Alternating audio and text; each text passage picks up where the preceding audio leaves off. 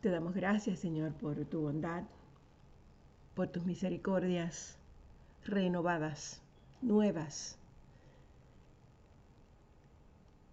expandidas, extendidas hacia nuestras vidas. Hemos estado, Señor, leyendo el libro de Deuteronomio, el de Josué. Comenzamos. Y nos has enseñado varias cosas a través de todas estas lecturas, sobre todo después de la muerte de Moisés, la ley les había permitido a los israelitas llorarlo por 30 días. Y después que el luto termina, después que, se completa el tiempo de luto, Dios le dijo a, Josué todo lo que esperaba de él, lo que iba a hacer, y le dice que él iba a estar con él durante todo ese tiempo. Muchas veces nosotros terminamos momentos difíciles de nuestra vida, pasamos por situaciones confrontativas y, cuando salimos de ahí eh, nos sentimos solos y abandonados, pero Dios a través de la palabra nos enseña que Él siempre ha estado con nosotros, incluso en los momentos difíciles. Las cosas nuevas siempre nos resultan aterradoras, pero pronto se convierten en cosas viejas. Dios siempre tendrá una cosa nueva para nuestras vidas. Dios siempre tendrá algo nuevo para nosotros. Siempre en el horizonte veremos una puerta abierta, porque Él la ha abierto. Entre más lo hagamos, más nos acostumbramos a apretar el paso hacia las cosas nuevas. Entre más nos, nos daremos cuenta de que no tenemos que estar cómodos para ser obedientes, sino que para hacernos cargo de algo nuevo es necesario reforzarnos de las fuerzas de Dios, del poder de Dios y de la visión de Dios para nuestras vidas. Recordar las cosas buenas de nuestro pasado pero no quedarnos paralizados ante ellas.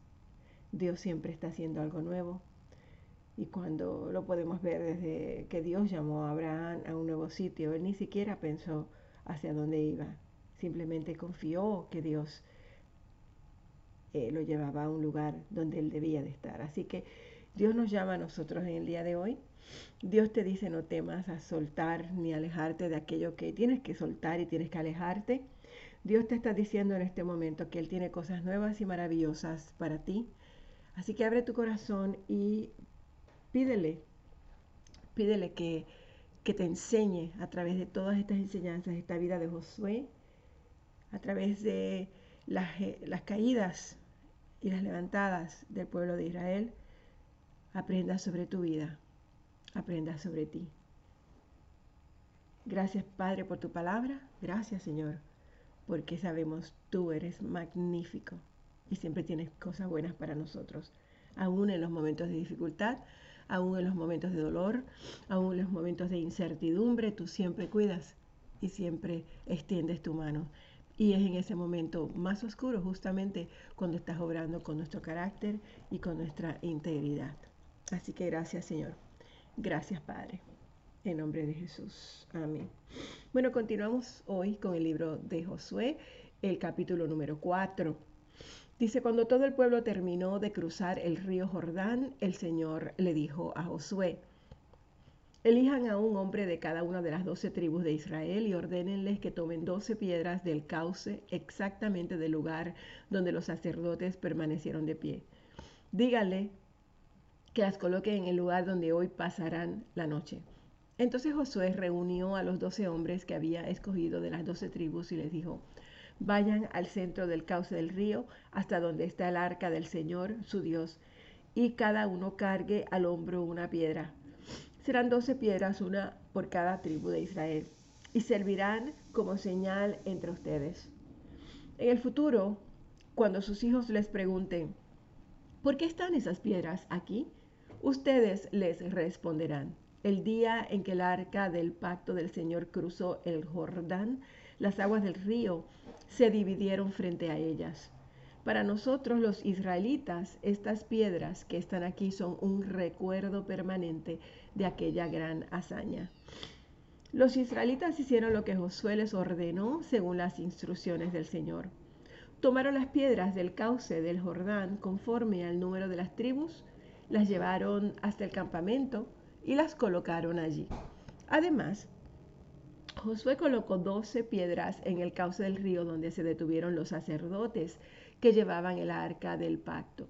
Y esas piedras siguen allí hasta el día de hoy. Los sacerdotes que llevaban el arca permanecieron en medio del cauce hasta que los israelitas hicieron todo lo que el Señor le había ordenado a Josué. Todo se hizo según las instrucciones que Josué había recibido de Moisés. El pueblo se apresuró a cruzar el río y cuando todos lo habían hecho, el arca del Señor y los sacerdotes cruzaron también en presencia del pueblo. Acompañaban al pueblo los guerreros de las tribus de Rubén, Gad y la media tribu de Manasés, según las órdenes que había eh, dado Moisés. Unos cuarenta mil guerreros armados desfilaron en presencia del Señor y se dirigieron a la planicie de Jericó listos para la guerra. Aquel mismo día, el Señor engrandeció a Josué ante todo Israel. El pueblo admiró a Josué todos los días de su vida, como lo había hecho con Moisés. Luego el Señor le dijo a Josué, ordénales a todos los sacerdotes portadores del arca del pacto que salgan del Jordán Josué les ordenó a los sacerdotes que salieran y así lo hicieron, portando el arca del pacto del Señor. Tan pronto como sus pies tocaron la tierra firme, las aguas del río regresaron a su lugar y se desbordaron como de costumbre. Así, el día 10 del mes primero, el pueblo de Israel cruzó el Jordán y acampó en Gilgal, al este de Jericó. Entonces Josué erigió allí las piedras que habían tomado del cauce del Jordán y se dirigió a los israelitas. Y les dijo, en el futuro, cuando sus hijos les pregunten, ¿por qué estas piedras están aquí? Ustedes les responderán, porque el pueblo de Israel cruzó el río Jordán en seco. El Señor, Dios de ustedes, hizo lo mismo que había hecho con el, en el Mar Rojo cuando lo mantuvo seco hasta que todos nosotros cruzamos. Esto sucedió para que todas las naciones de la tierra supieran que el Señor es poderoso y para que ustedes aprendieran a temerlo para siempre. En efecto, un gran pánico invadió a todos los reyes amorreos que estaban al oeste del Jordán y a los reyes cananeos de la costa del Mediterráneo, cuando se enteraron de que el Señor había secado el Jordán para que los israelitas lo cruzaran. No se atrevían a hacerle frente. En aquel tiempo el Señor le dijo a Josué, prepara cuchillos de pedernal y vuelve a practicar la circuncisión entre los israelitas. Así que Josué hizo los cuchillos y circuncidó a los varones israelitas en la colina de Aralot. Realizó la ceremonia porque los israelitas en edad militar que habían salido de Egipto ya habían muerto en el desierto. Todos ellos habían sido circuncidados, pero no los que nacieron en el desierto mientras el pueblo peregrinaba después de salir de Egipto. El Señor les había prometido a sus antepasados que les daría una tierra donde abunda la leche y la miel. Pero los israelitas que salieron de Egipto no obedecieron al Señor y por ello Él juró que no verían esa tierra. En consecuencia, deambularon por el desierto durante 40 años hasta que murieron todos los varones en edad militar. A los hijos de estos, a quienes Dios puso en lugar de ellos, los circuncidó Josué, pero no habían sido circuncidados durante el viaje. Una vez que todos fueron circuncidados, permanecieron en el campamento hasta que se recuperaron. Luego el Señor le dijo a Josué, hoy les he quitado de encima el oprobio de Egipto. Y por esa razón aquel lugar se llama Gilgal hasta el día de hoy.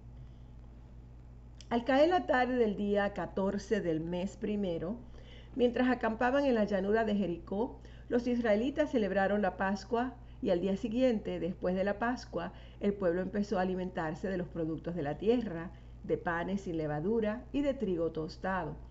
Desde ese momento dejó de caer maná y durante todo ese año el pueblo se alimentó de los frutos de la tierra. Cierto día, Josué, que acampaba cerca de Jericó, levantó la vista y vio a un hombre de pie frente a él, espada en mano. Josué se le acerca y le pregunta, ¿es usted de los nuestros o del enemigo? De ninguno, respondió. Yo me presento ante ti como comandante del ejército del Señor. Entonces Josué se postró rostro en tierra y le pregunta, ¿qué órdenes trae usted, mi Señor? ¿Qué órdenes trae para este siervo suyo? El comandante del ejército del Señor le contesta, quítate las sandalias de los pies, porque el lugar que pisas es sagrado. Josué le obedece. Las puertas de Jericó estaban bien aseguradas por temor a los israelitas. Nadie podía salir o entrar.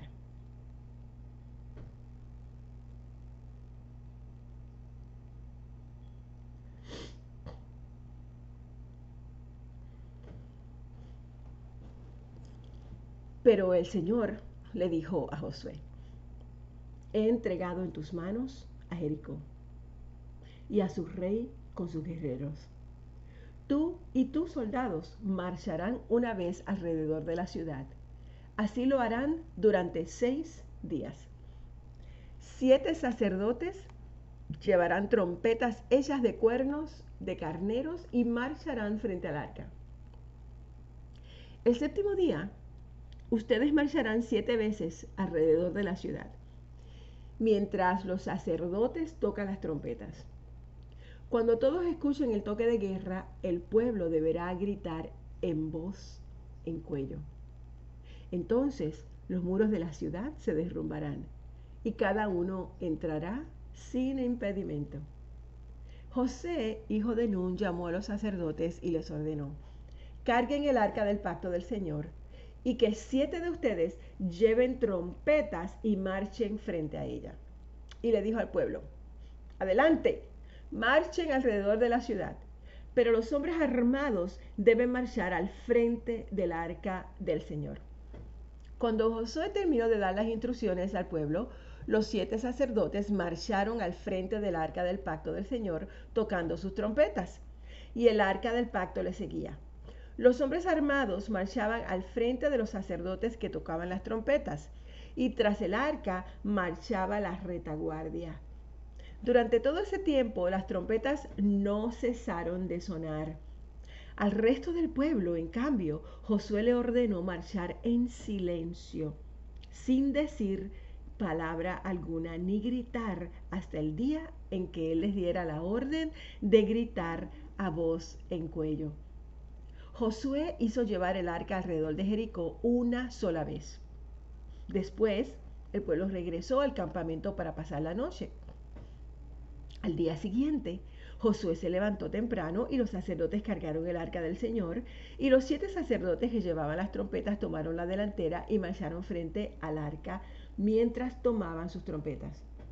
Los hombres armados con sus, sus armaduras marchaban al frente de ellos y tras el arca del Señor marchaba la retaguardia. Nunca dejaron de oírse las trompetas. También en este segundo día marcharon una sola vez alrededor de Jericó y luego regresaron al campamento. Así hicieron exactamente durante seis días. El séptimo día, a la salida del sol, se levantaron y marcharon alrededor de la ciudad tal y como lo había dicho el Señor los días anteriores. Solo que en ese día repitieron la marcha siete veces. A la séptima vuelta, los sacerdotes tocaron las trompetas y Josué le ordenó al ejército, empiecen a gritar. El Señor les ha entregado la ciudad. Jericó, con todo lo que hay en ella, será destinada al exterminio como ofrenda al Señor. Y solamente se salvará la prostituta Rahab y los que se encuentren en su casa, porque ella escondió a nuestros mensajeros. No vayan a tomar absolutamente nada de lo que ha sido destinado al exterminio, para que ni ustedes ni el campamento de Israel se pongan en peligro de exterminio y de desgracia. El oro y la plata, la plata de los utensilios de bronce de hierro pertenecen al Señor, colóquenlos en su tesoro. Entonces los sacerdotes tocaron las trompetas y la gente gritó en cuello, ante lo cual las murallas de Jericó se derrumbaron. El pueblo avanzó sin ceder ni un centímetro y tomó la ciudad. Mataron a filo de espada a todo hombre y mujer, anciano y joven. Lo mismo hicieron con las vacas, las ovejas, los burros. Destruyeron todo lo que tuviera aliento de vida. La ciudad entera quedó arrasada. Ahora bien, Josué les había dicho a los dos exploradores, vayan a la casa de la prostituta y tráiganla junto con sus parientes, tal como se lo juraron. Así que los jóvenes exploraron, entraron, sacaron a Rahab junto con sus padres y hermanos y todas sus pertenencias y llevaron a toda la familia a un lugar seguro, fuera del campamento israelita. Solamente entonces los israelitas incendiaron la ciudad con todo lo que había en ella, menos los objetos de plata, de oro, de bronce y de hierro los cuales depositaron en el tesoro de la casa del Señor.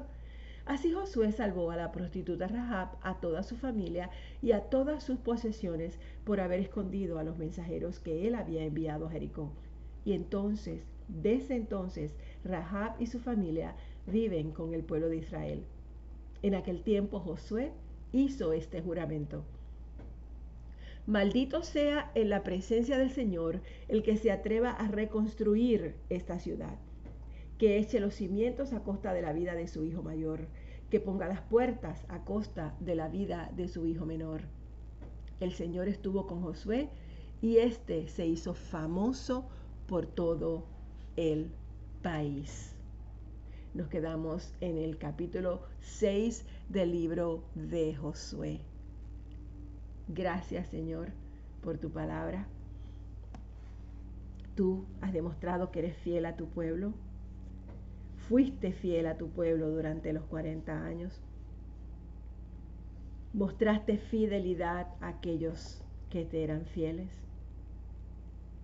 Abriste tu corazón para aquellos que abrieron tu corazón. Así que Padre, en el día de hoy yo te pido que de esa misma manera nosotros, que somos gente común, con situaciones comunes, nos incluyas en tu corazón. Que nunca nos dejes, que nunca nos abandones, de la misma forma que lo prometiste con Josué. Declaramos en el día de hoy que tu iglesia, el centro de vida cristiana, está cubierta por tu mano poderosa. Así que, Señores, permítenos honrarte y temerte por siempre. Hoy como iglesia venimos a ti y te pedimos, mi Dios, que de la misma forma que las murallas de Jericó cayeron, toda muralla que está entorpeciendo nuestro crecimiento caiga en el nombre de Jesús. Todo espíritu de temor caiga en el nombre de Jesús. Todo espíritu de ansiedad, de angustia, de duda, caiga en el nombre de Jesús toda enfermedad que nos haya atacado, Señor. Padre, que seas tú sanando nuestras vidas. Que todas esas cosas negativas de nuestro ser, de nuestro cuerpo, todo aquello que nos acongoja, que nos aqueja, que nos duele, que ha sobresaltado nuestra vida de tal manera que ha interrumpido nuestro andar contigo, que caiga en el nombre de Jesús. Padre, te pedimos que sea nuestro corazón limpio, dispuesto a alabarte, a honrarte, a glorificarte, a bendecirte. Hoy te pedimos que compongas nuestra ciudad, que levantes, Señor, un nuevo pueblo, un nuevo grupo de hombres y mujeres alabándote, necesitándote de corazón, en espíritu y en verdad. Te pido Dios por todos aquellos de nuestra iglesia que de una forma u otra necesitan un toque especial en el día de hoy. Cuídalos. Cuida a los hombres y las mujeres. Cuida a los niños y los adolescentes. Cuida esos que están en ese término medio que no son niños, ni son hombres, ni mujeres todavía. Cuídalos también, Señor. Háblales de una manera especial. Abrázalos de una manera especial. Hoy, mi Dios, venimos a ti. Hoy, mi Dios, nos entregamos a ti. Hoy levantamos nuestros brazos, abrimos nuestro corazón para verte y para vivir en todo, durante todo este día, con tu presencia en tu presencia, sabiendo claramente que tú estás con nosotros y no nos dejarás y no nos abandonarás. Gracias, mi Dios. Gracias, Señor. En nombre de Jesús. Amén.